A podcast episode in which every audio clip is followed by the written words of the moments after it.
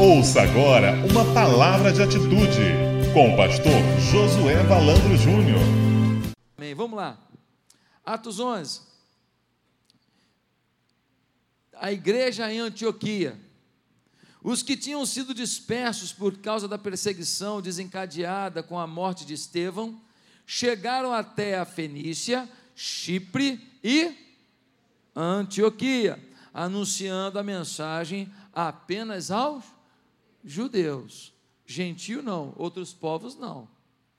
Alguns deles, todavia, cipriotas e sirineus, foram a Antioquia e começaram a falar também aos gregos, contando-lhes o quê? As boas novas a respeito do Senhor Jesus.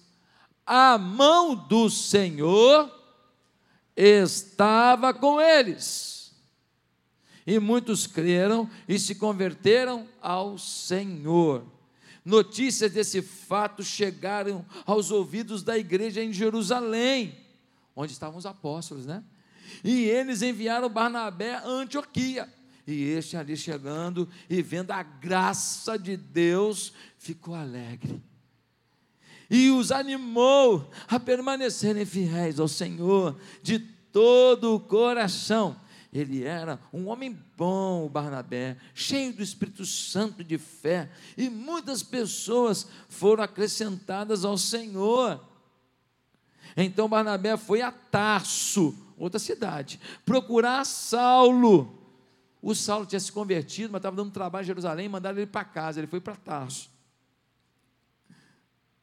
E quando o encontrou, levou para Antioquia. Assim, durante um ano inteiro, Barnabé e Saulo se reuniram com a igreja e ensinaram a muitos em Antioquia. Os discípulos foram pela primeira vez chamados cristãos. Naqueles dias, alguns profetas desceram de Jerusalém para Antioquia. Um deles, Ágabo, levantou-se pelo Espírito, predisse que uma grande fome sobreviria a todo o povo romano. O que aconteceu durante o reinado de Cláudio? Os discípulos, cada um segundo as suas possibilidades, decidiram providenciar ajuda para os irmãos que viviam na Judéia e o fizeram enviando suas ofertas aos presbíteros pelas mãos de Barnabé e Saulo. Queridos, a igreja de Antioquia teve um início improvável. Em Atos capítulo 2, nós temos a descida do Espírito Santo. O Espírito Santo desce sobre os homens, um mover acontece, uma paz, um poder de Deus manifesto, uma alegria de Deus toma a cidade. Quem quer sair desse lugar? Ninguém. Quem quer sair desse lugar? Ninguém. Mas aí vem uma perseguição. Os líderes religiosos judeus estão muito chateados de ver a igreja cristã crescendo, pessoas seguindo a Cristo, perseguição, perseguição, prisão. E agora eles que não queriam sair, a ordem era ir, mas recebereis o poder do Espírito Santo e ser-me-eis testemunhas tanto em Jerusalém como toda a Judéia, Samaria e até os confins da terra. Mas preferiram ficar. Quem está me entendendo? Aí vem perseguição. Quando vem perseguição, eles têm que fugir. Só que quando eles fogem, eles fogem como? Eles fogem, ah, não vale a pena ser cristão, não, quanta pressão, quanto problema, tem que ficar fugindo, não.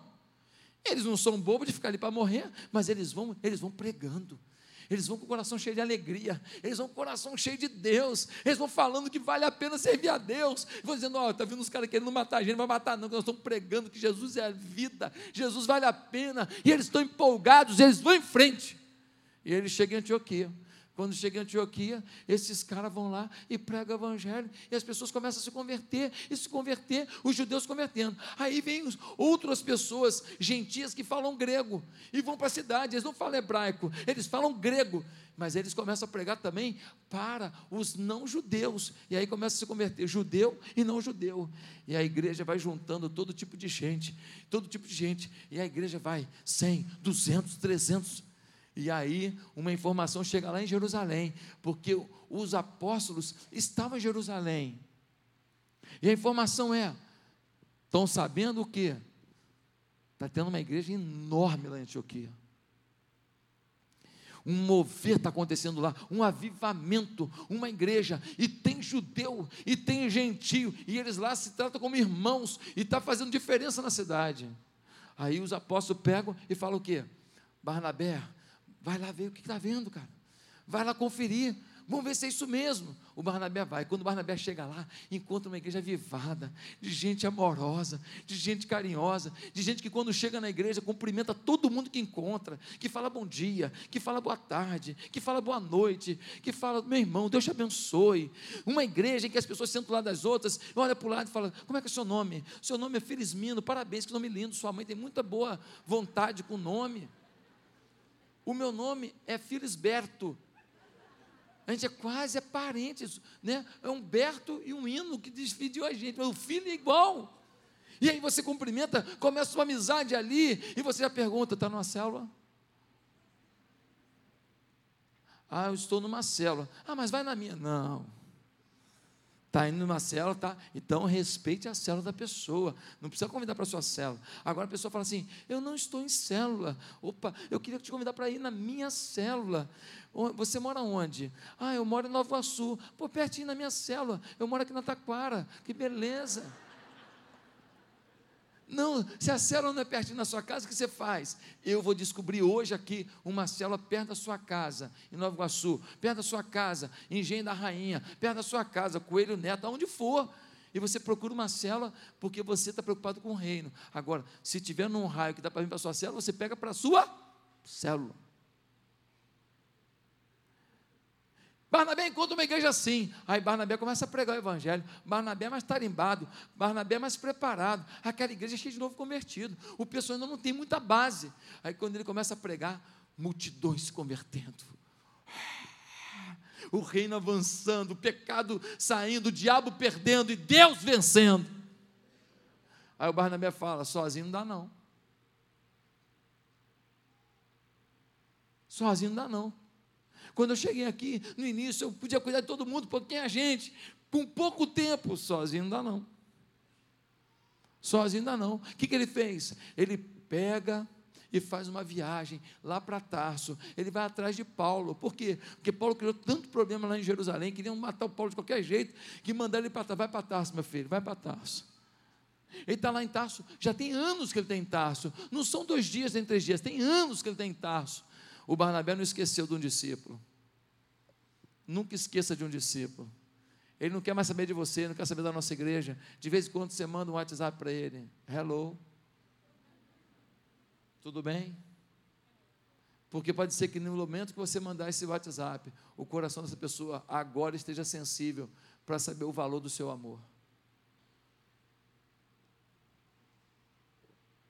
Quando ele saiu daqui, ele estava jangado com você. Ele não queria te ver pintado de ouro, mas agora a ficha caiu. Ele viu que ninguém o amava como você. Ele agora viu que foi uma besteira o que ele falou. Só que ele está sem graça, ele está com vergonha de você. Aí, você manda um WhatsApp e fala: E aí, querido, saudade de você. Aí ele fala: Também. E começa a aproximação, e essa pessoa pode ser resgatada para o reino de Deus, junto de você novamente, porque era um discípulo seu que não pode se perder. Quem está entendendo? Meus amados irmãos, o Barnabé vai atrás do, do Paulo, do Saulo, chega em Tarso e não está achando o Saulo, não está achando. Uma hora ele acha, dá aquele abraço apertado e fala: Eu preciso de você. Tem uma igreja bombando lá em Antioquia. E os caras estão animados, os caras estão cheios de fé. Os caras obedecem pastor. Os caras fazem célula com dedicação. Os caras levam visitante. Os caras discipulam pessoas. Os caras vão para EDD, meu irmão. Os caras estão determinados, mas eles não têm ainda base. Nós precisamos dar base bíblica para eles, conhecimento da Escritura para eles. O Saulo fala: vamos para lá. Eles vão para Antioquia e começa a preparar aquele povo. E aquela igreja vai, vai, vai, vai, vai, vai. Aquela igreja improvável, que foi fundada por um bando de gente fugitiva, um bando de gente novo convertido, um bando de gente que não tinha muita base. Aquela igreja agora, ela explode Gente que acabou de conhecer Jesus e plantou uma igreja que explodiu. E aí, finalmente, essa igreja, ela agora se transforma na maior agência missionária da história, a primeira agência missionária da história. Ela empreende três viagens missionárias, e os dois primeiros missionários que ela envia é justamente os seus pastores, os seus líderes, os melhores que ela tinha, Saulo e Barnabé. Agora Saulo chamado Paulo. Paulo e Barnabé são enviados e eles vão implantando igreja por cidades e mais cidades e mais cidades. Aquela igreja de Antioquia, fundada por novos convertidos, se transforma na maior plantadora de igreja da história. Paulo fica três dias numa cidade e deixa uma igreja, é um negócio de doido. Ele chega num lugarejo, ganha um cara para Jesus, discipula o cara, fala com o camarada, vai embora. O camarada planta uma igreja que arrebenta a boca do balão. Expressão bem antiga.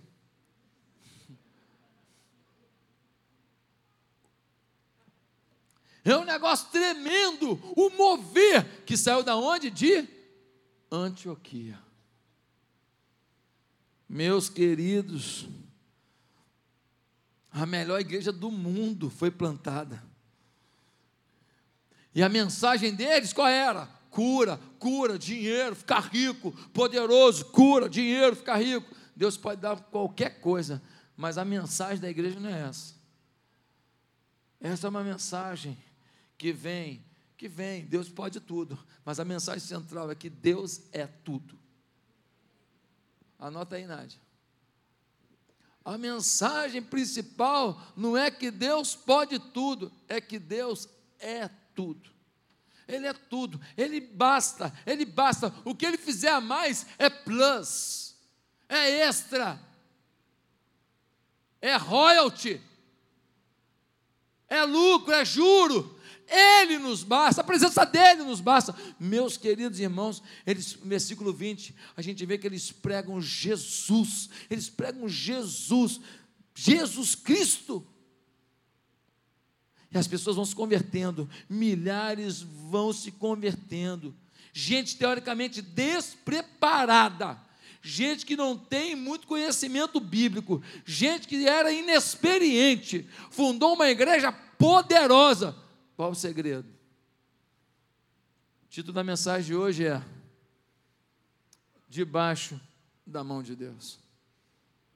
Quando você lê no versículo 21, você lê assim: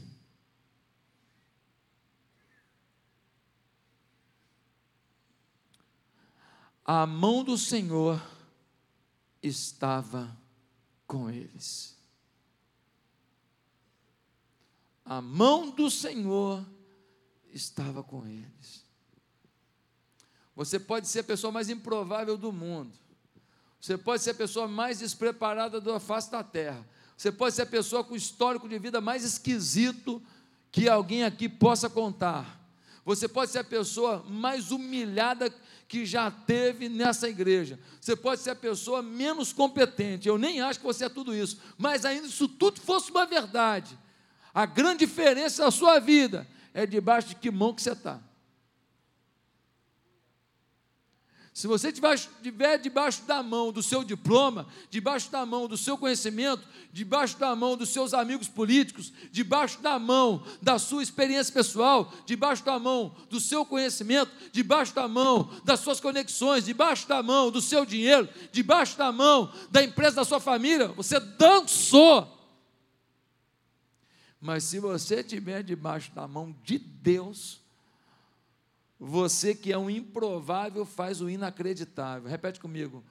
Um improvável faz o inacreditável. Quem quer ser essa pessoa? Amém? Quem quer ser um improvável que faz o inacreditável?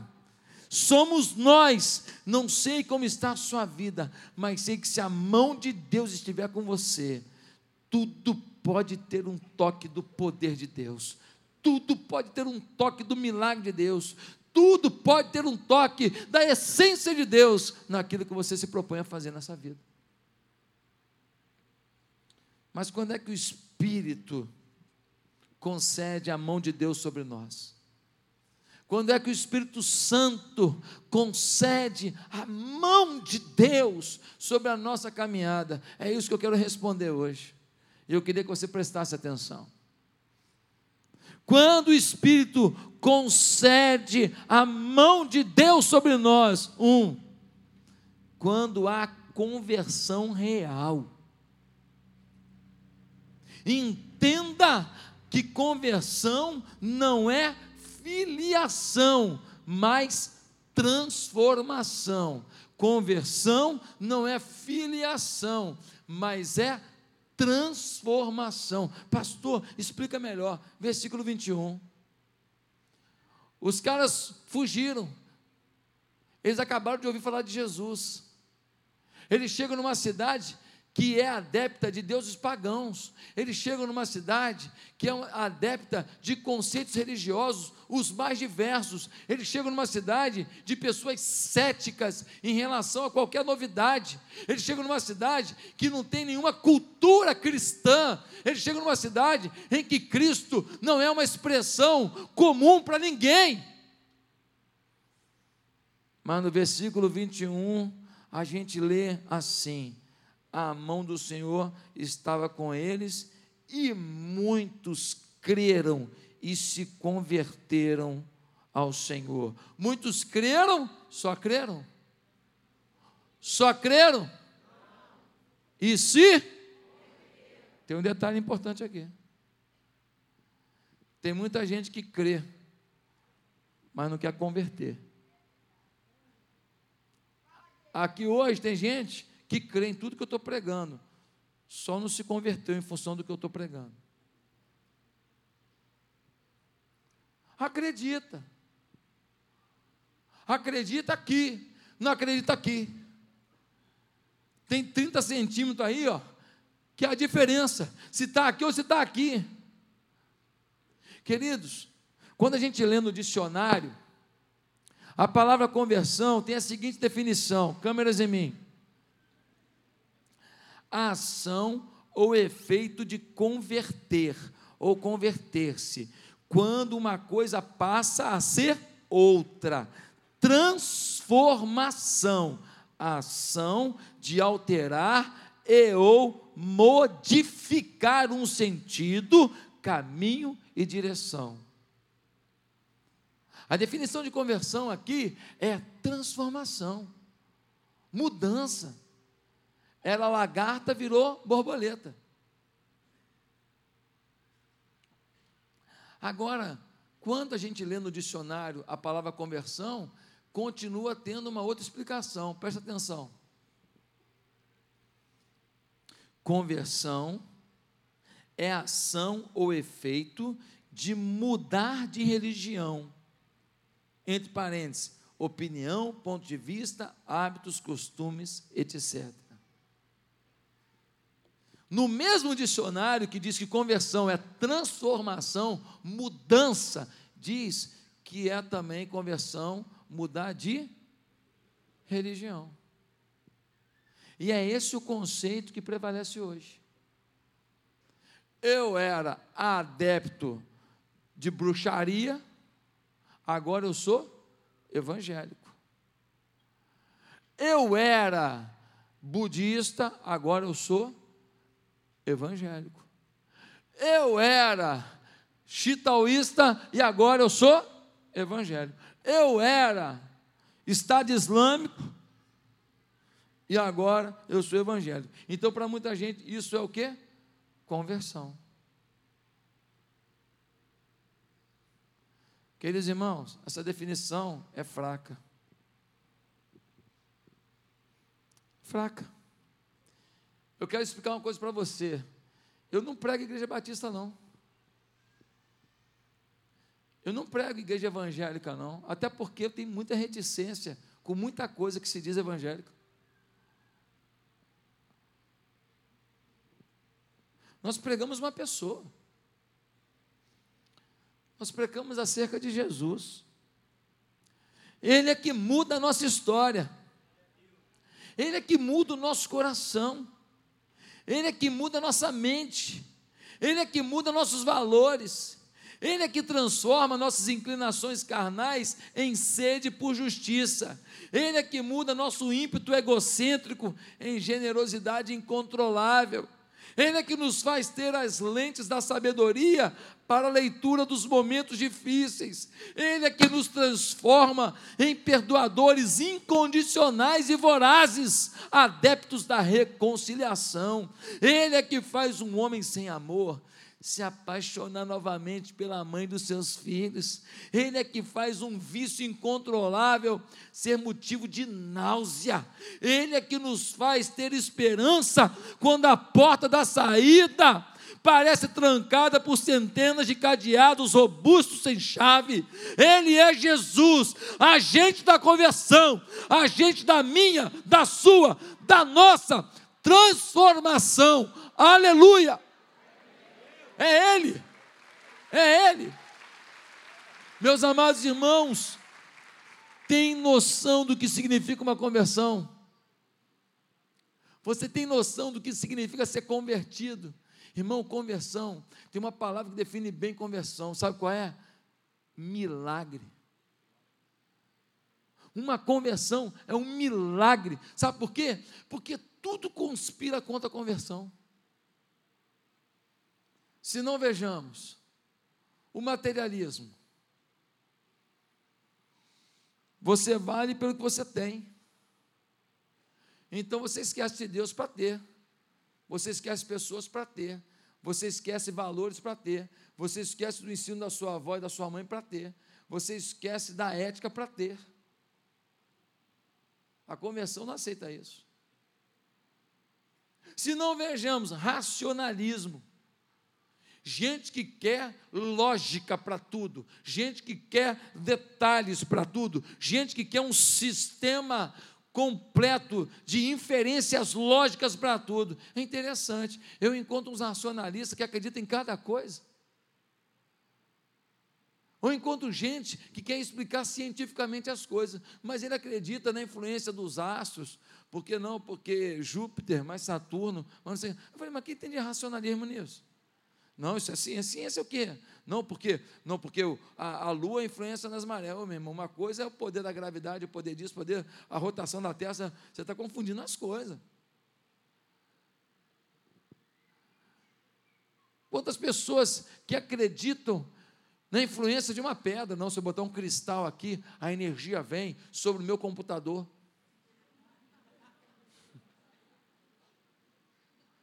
Quantas pessoas racionalistas que no final das contas eles acreditam em coisas que não têm a menor razão. Quer ver outro problema que nos afasta da conversão? A desconfiança nas instituições. Quando falava de igreja, evangélico antigamente, falava assim: Fulano é Bíblia. Quem pegou isso? Valeu, velharia. Glória a Jesus. Eu também sou dessa época. Nós éramos chamados de Bíblia. Fulano é Bíblia. Hoje alguém é chamado de Bíblia, meu irmão? Algum evangélico é chamado de Bíblia? A última coisa que vão lembrar quando fala dele é de Bíblia. Hoje, quando fala às vezes de um, de um, um, um, um convertido, de um crente de uma igreja, vai falar assim: pô, a igreja dele é legal, a igreja dele tem música maneira e tal. Mas Bíblia, a essência não é mais a Bíblia. A essência não é mais a Bíblia. Queridos irmãos, quantos homens que tiveram oportunidade de fazer mudanças drásticas nesse país e decepcionaram? Quantos líderes que decepcionaram? Quantas pessoas, quantos políticos decepcionaram? Quantos pastores decepcionaram? Quantos empreendedores, empresários, que depois foi descoberto que eles ficaram ricos, não por causa do trabalho, mas por causa da corrupção. O maior trabalho deles era corromper. Quanta decepção. Quem acredita na polícia? Muita gente não acredita, por quê? Porque tem gente boa na polícia e também tem gente ruim. E, e às vezes o, o, ruim prevalece mais do que o bom. Quem acredita na política? Tem gente boa na política? Tem, mas às vezes o que prevalece é o mal. Quem acredita hoje no Supremo Tribunal Federal? Ninguém.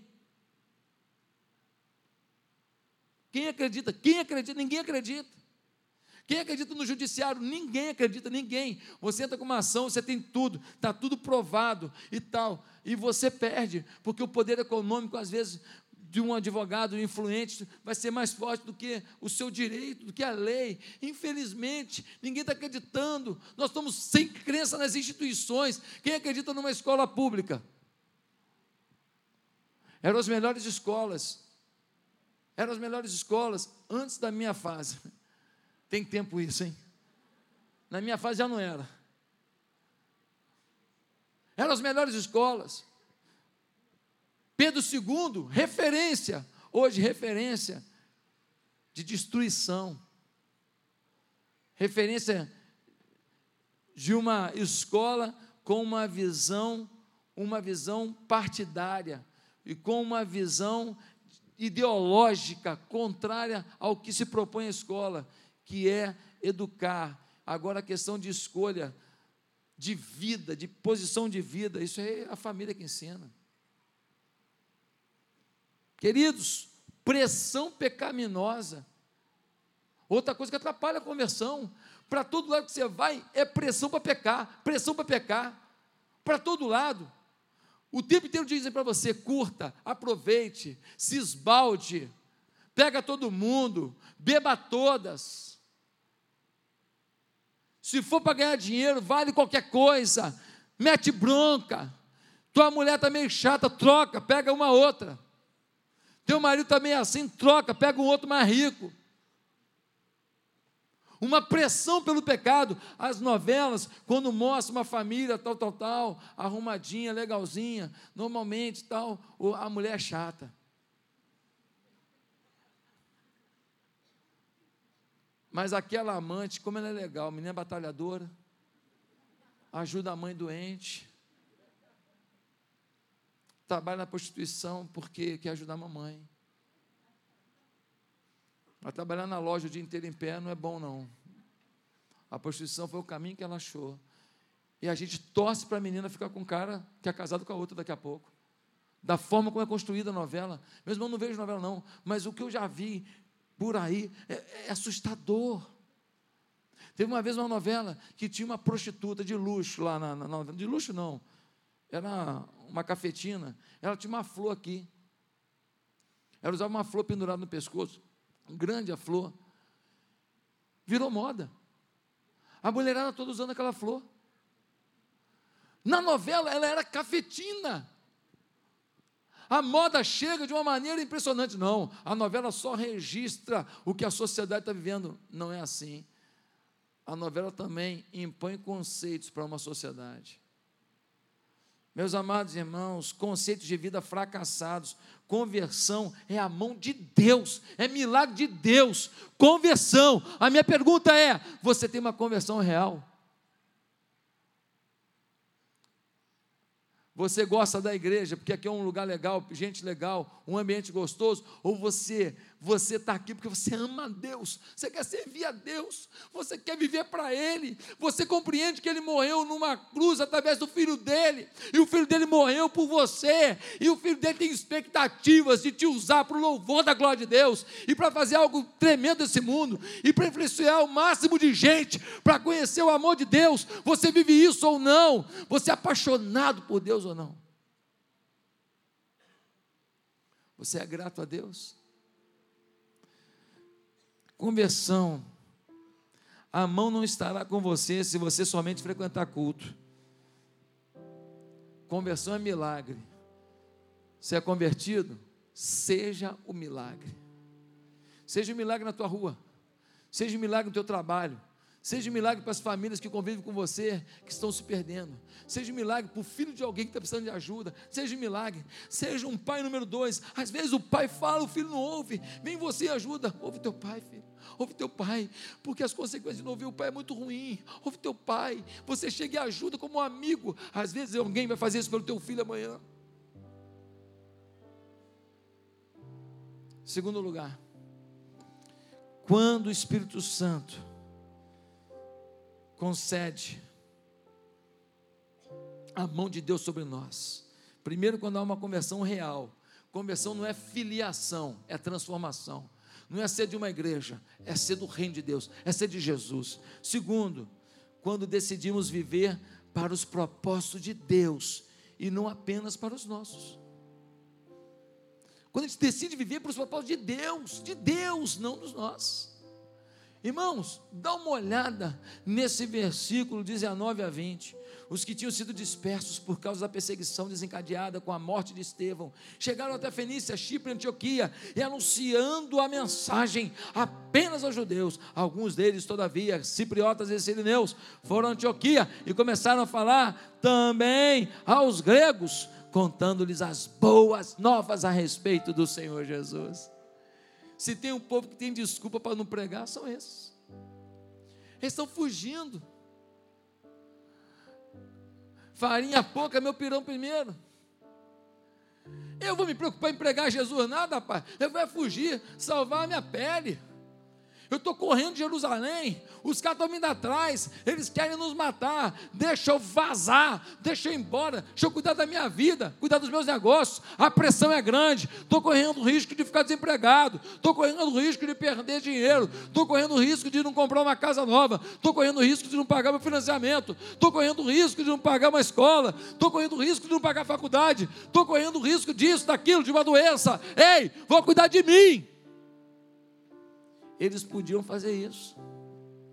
Quando a gente está ameaçado de morte, desculpa a gente tem para não se preocupar com mais nada a não ser em nos livrar da morte, sim ou não?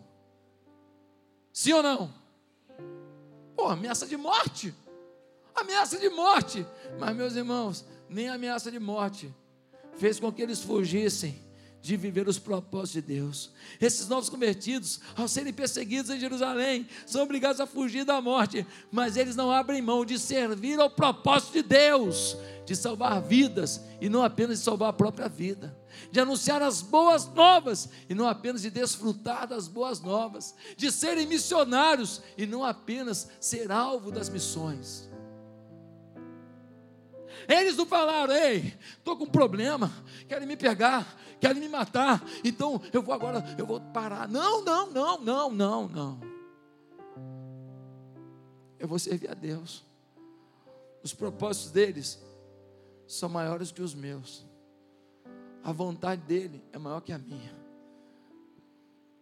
Daniel 3 diz que o rei Nabucodonosor fez uma imagem de ouro. Você lembra disso?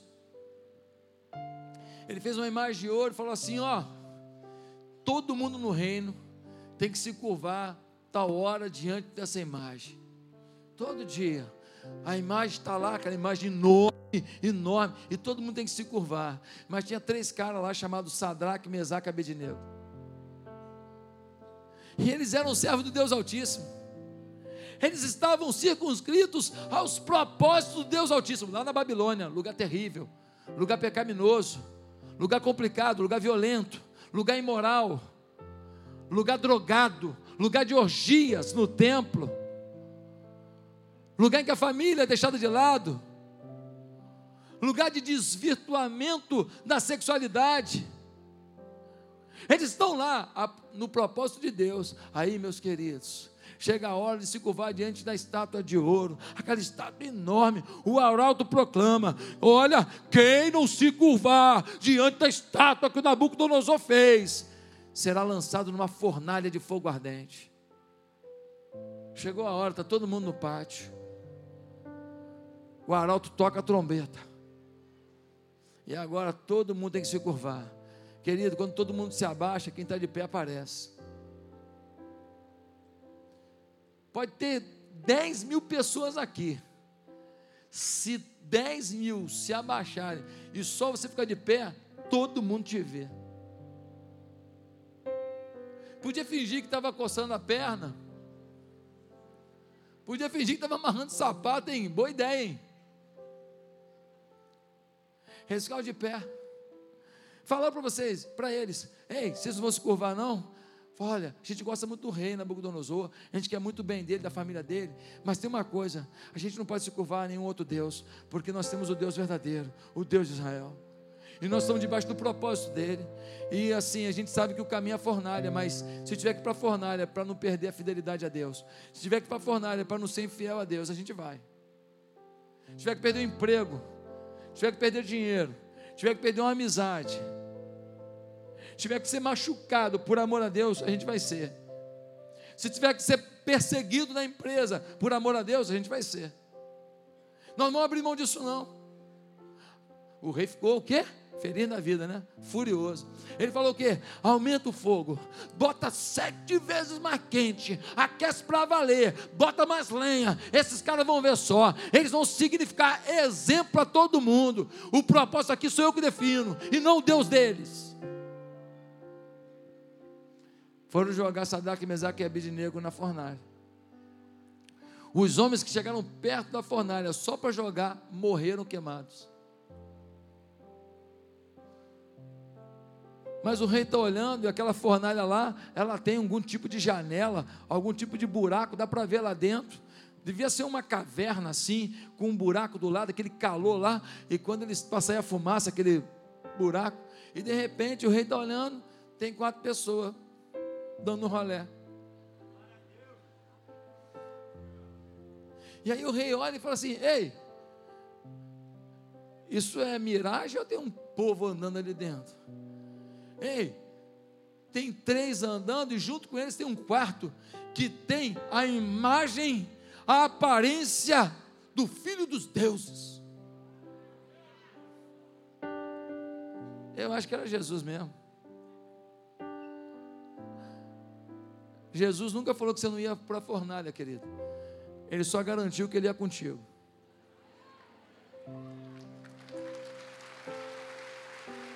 A fornalha está aí.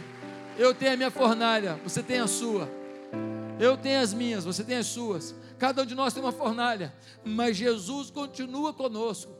Jesus está com a gente. E Jesus foi. E aí ele, então vocês podem sair. Eles saíram, diz o texto, que não tinha nem um cabelo chamuscado, nem um cabelinho, dizendo assim: ó, o, ó, o cabelinho ficou queimadinho, nem o cabelo. Eles não tinham cheiro de fumaça. Aí o propósito de Deus ficou em primeiro lugar. O rei falou: aqui, o Deus verdadeiro é o Deus deles, hein? Derruba essa estátua aí. Derruba, pode ser de ouro, mas veio cair agora. Derruba tudo, porque não tem um Deus para livrar da fornalha como o Deus deles. Você está circunscrito ao propósito de Deus? Até sua pressão pode ter propósito de Deus, meu querido. Até a tua luta pode ter propósito de Deus. A tua luta de hoje é um livro que você escreve amanhã, é um testemunho que você dá amanhã, é uma música que você escreve amanhã, é uma palavra que você dá amanhã, é um ministério que você abre amanhã. Até a tua pressão pode ter propósito de Deus por, por trás dela. Portanto, não rasgue o seu bilhete da esperança, porque Deus vai te sortear na hora certa. Ele está na tua pressão com um propósito dele. Meus amados e queridos irmãos, coisa linda. Mas quando que o Espírito Santo nos concede? Quando a mão de Deus sobre nós. Quando conscientemente falamos do que lutamos para viver. Quando conscientemente falamos, não de um discurso, não, não. Não de uma decoreba. Quando conscientemente falamos do que lutamos para viver. Pastor, do que lutamos ou do que vivemos? Do que lutamos, porque nem sempre conseguimos viver o que lutamos para viver. Somos falhos. Lutamos e fracassamos. Lutamos e eu errei. Lutamos e digo, puxa, fracassei de novo, pequei de novo, errei de novo. Deus tem misericórdia. A gente não se satisfaz com aquilo. A gente não quer aquilo, mas falhamos falamos que não deveríamos, pensamos que não deveríamos, agimos como não deveríamos, reagimos como não deveríamos, e a gente se arrepende, que não é o que a gente quer, mas está acontecendo, meus amados irmãos. Versículo 26, nós vemos assim, 26, em Antioquia, os discípulos foram pela primeira vez chamados cristãos. Por quem? Por quê? Porque quem os via, via Cristo. Eles agiam como Cristo, falavam como Cristo, ensinavam o que Cristo ensinava, amavam como Cristo amava, operavam milagres como Cristo operava, manifestavam a graça de Deus como Cristo fazia, queriam alcançar pessoas para Deus como Cristo fazia. Eles eram Cristo ambulantes, eles eram Cristo encarnados, eles eram pessoas que refletiam a glória de Deus. Quando eu falo Cristo encarnado, não é reencarnação, não, tá?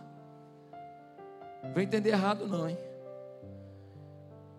Eles eram a manifestação de Cristo na vida deles.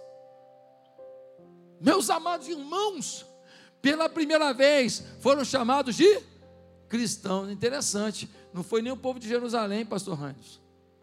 Não foi. Não foi o povo de Jerusalém.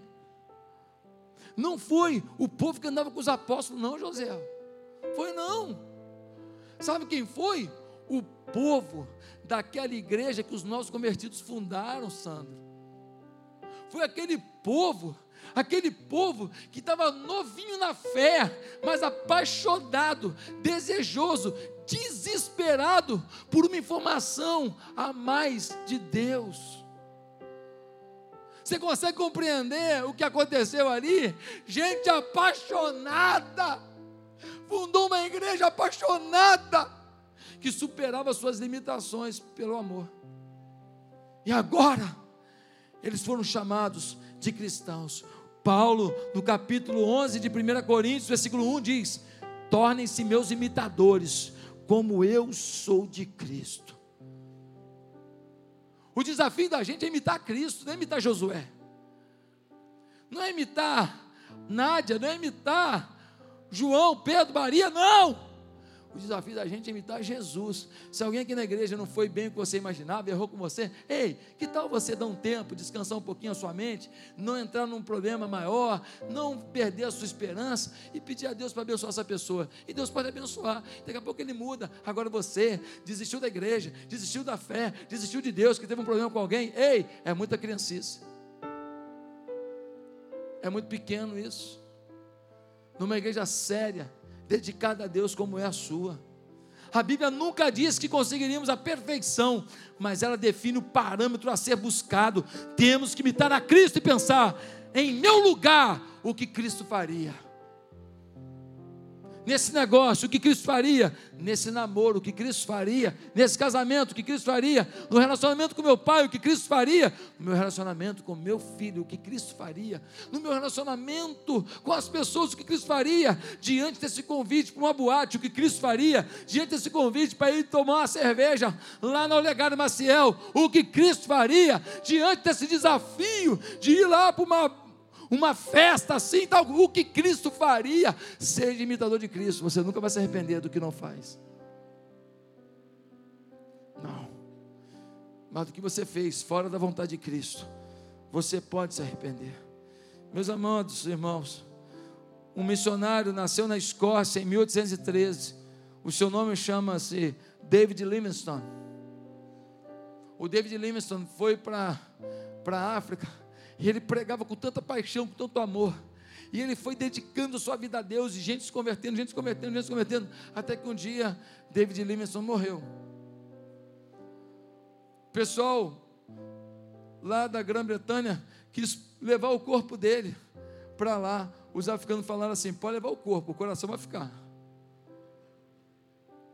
Arrancaram o coração dele e sepultaram debaixo de uma árvore porque o coração de David Livingstone não podia sair do lugar que ele amou.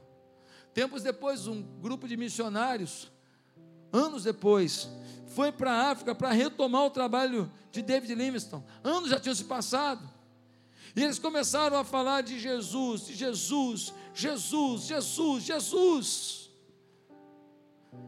E aí os nativos disseram: sabe o que? Nós já conhecemos esse homem, ele viveu aqui conosco.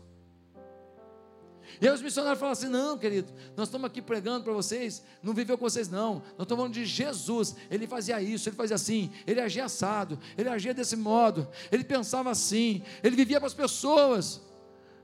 Os nativos disseram: pois é, ele viveu aqui, ele morou aqui.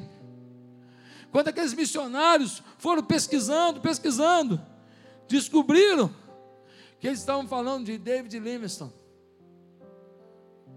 David Livingstone já tinha passado por aquela comunidade e esses missionários não sabiam. E a forma que David Livingstone viveu ali era a forma como eles descreviam o próprio Jesus.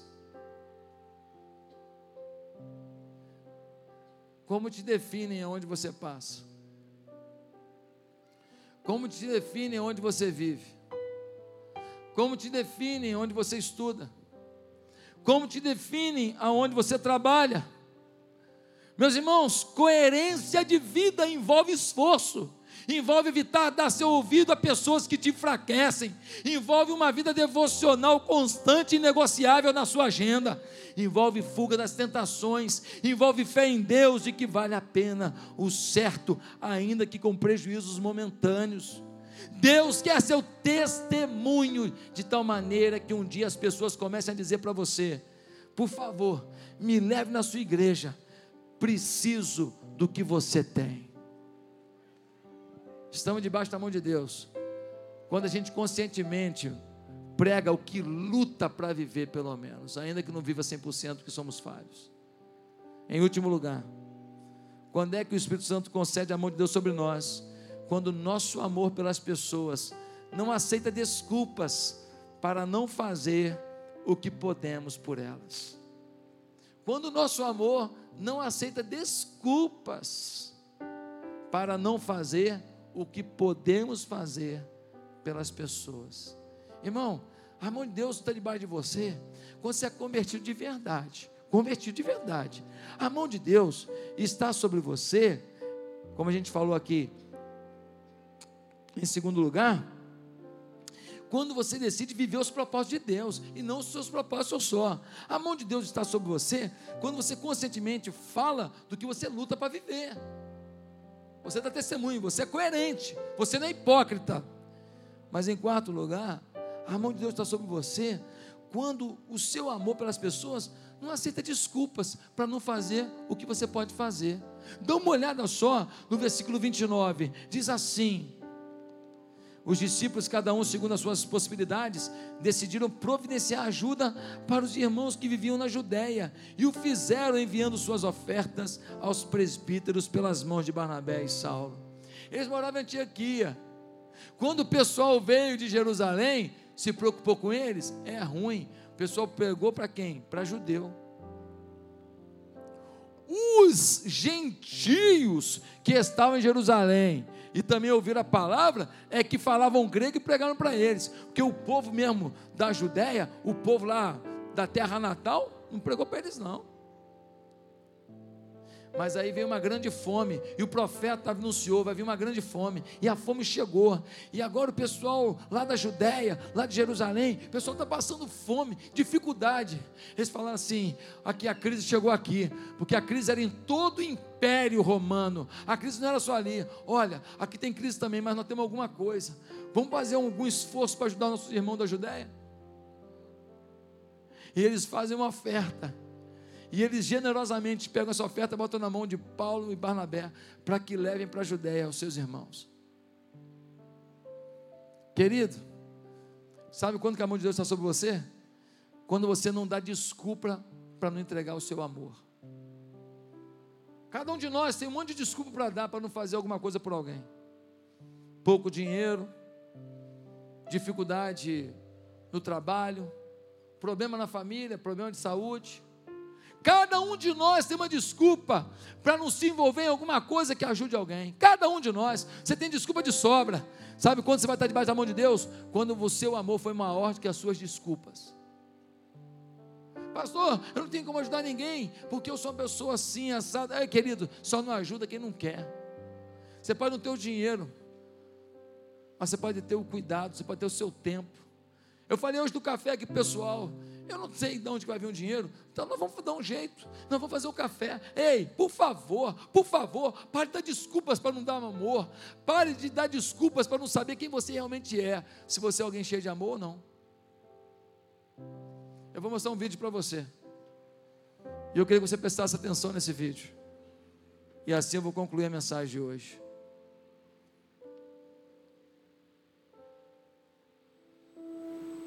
เวลา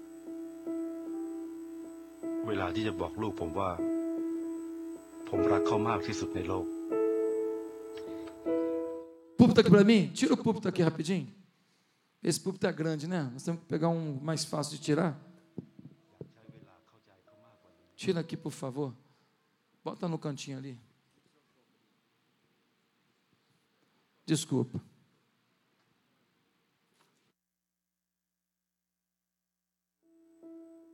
อยากมีเวลามากกว่านี้ เวลาที่จะบอกลูกผมว่า ผมรักเขามากที่สุดในโลกลุกขึ้นมาลุกเหยียบนิดเดียวเราลูกผู้ชายน่ะอยากใช้เวลาเข้าใจเขามากกว่านี้โกหกชัดชัดฉันเห็นแกไปมั่วสุมบนดนตรีอะลั่นละบ้านเพื่อน อยากฟัง ในสิ่งที่เขาอยากพูดแน่แล้วใช่ไหมออกไปอยากคุย อยากฟังเพลงของเขา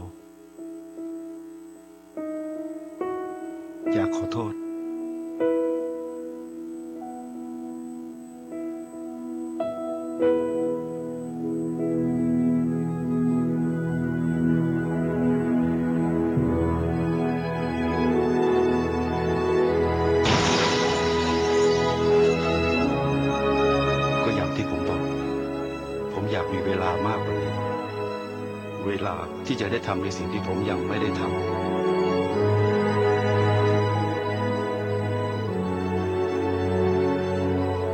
เวลาที่จะรัก และดูแลเขามากกว่านี้ ไทยประกันชีวิต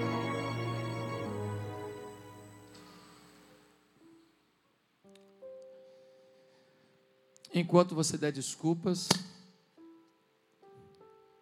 você não vai ter a força necessária para expressar o amor que você precisa. Só que o tempo está correndo. E o que não se faz hoje, talvez nunca mais se faça.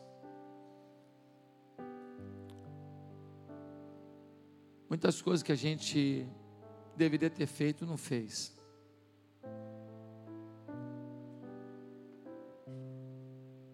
Mas se a gente viver em função disso, a gente vai esquecer de que Deus é tão maravilhoso que pode nos dar a chance de tentar fazer agora o que não fez, de uma maneira tão competente, tão ungida por Deus, que possa pelo menos minimizar, abrandar aquilo que se deixou de fazer. Um pai que não se entendeu com seu filho. E um dia quis ir para ver o seu garoto tocando no concerto. Coração tenso. Vou dizer para ele que eu respeito essa decisão que ele tomou de não ser engenheiro, advogado.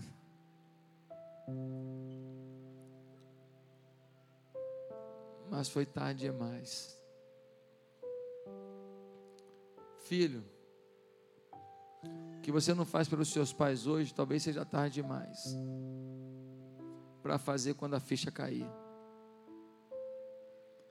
Pais, o que vocês não tentam fazer pelos seus filhos hoje, em cima do que vocês acertaram e do que vocês erraram, pode ser que um dia seja tarde demais. Esposas, o que vocês não fazem pelos maridos hoje, talvez um dia seja tarde demais esposos, o que você não faz pela sua esposa hoje, talvez um dia você até pense: por que eu não fiz isso? Mas talvez seja tarde demais. Que o seu amor seja maior que as suas desculpas. Mas quero concluir essa mensagem dizendo: se você quer a mão de Deus sobre você, se você quer a mão de Deus sobre você, entre para debaixo dos propósitos de Deus. Ame além das desculpas. Não seja apenas um filiado, seja um convertido, transformado. Se entregue a Jesus e é o início de tudo. Por isso eu quero convidar a igreja a curvar sua cabeça agora. Eu quero perguntar se tem alguém aqui nesta manhã que está dizendo assim: Eu quero, pastor. Eu quero Jesus como rei da minha vida, porque eu quero a mão de Deus sobre a minha vida. Eu quero me converter de verdade. Eu queria pedir que a igreja orasse. Três minutos eu vou fazer isso aqui e vou encerrar o culto. Ore, meu irmão. Ore pela sua vida. Talvez você seja um filiado, mas não é um convertido. Talvez você venha nessa igreja e goste da igreja, mas você não ama Jesus. Tem alguém que hoje que quer se converter de verdade, entregar a vida a Jesus, pedir perdão dos seus pecados, mudar a sua história, dizer Jesus vai ser do seu jeito, não do meu. Quem aqui quer hoje esquecer um pouco dos seus propósitos pessoais e ver os propósitos de Deus para a sua vida? Quem é que hoje quer fazer alguma coisa de amor, profundo amor, não apenas pelo filho, pela mulher, por aqueles que têm o seu sangue, mas por pessoas que talvez você nem conheça, mas você quer levá-los a conhecer o amor de Deus? Quantos aqui? O início de tudo é você se converter de verdade. Conversão não é mudança de religião, conversão é mudança no coração. É Jesus no coração. Onde você estiver agora, repete comigo a sua oração. Se você quer hoje começar uma nova vida com Jesus, repete comigo: Santo Deus, eu quero hoje pedir perdão dos meus pecados. Eu quero começar uma nova vida com Jesus. Eu quero que Ele mude a minha história. Quero que Ele perdoe os meus pecados. Santo Deus, faz algo novo na minha vida. Começa tudo do zero hoje. O que eu fiz de errado, eu quero que teu sangue me lave agora, lave todo o meu pecado daqui para trás. E eu quero que o teu poder me ajude daqui para frente. Eu me entrego a Jesus, eu me rendo a Jesus, eu me converto a Jesus de todo o coração. Eu me reconcilio de Jesus, com Jesus, eu que me afastei. Em nome de Jesus, amém.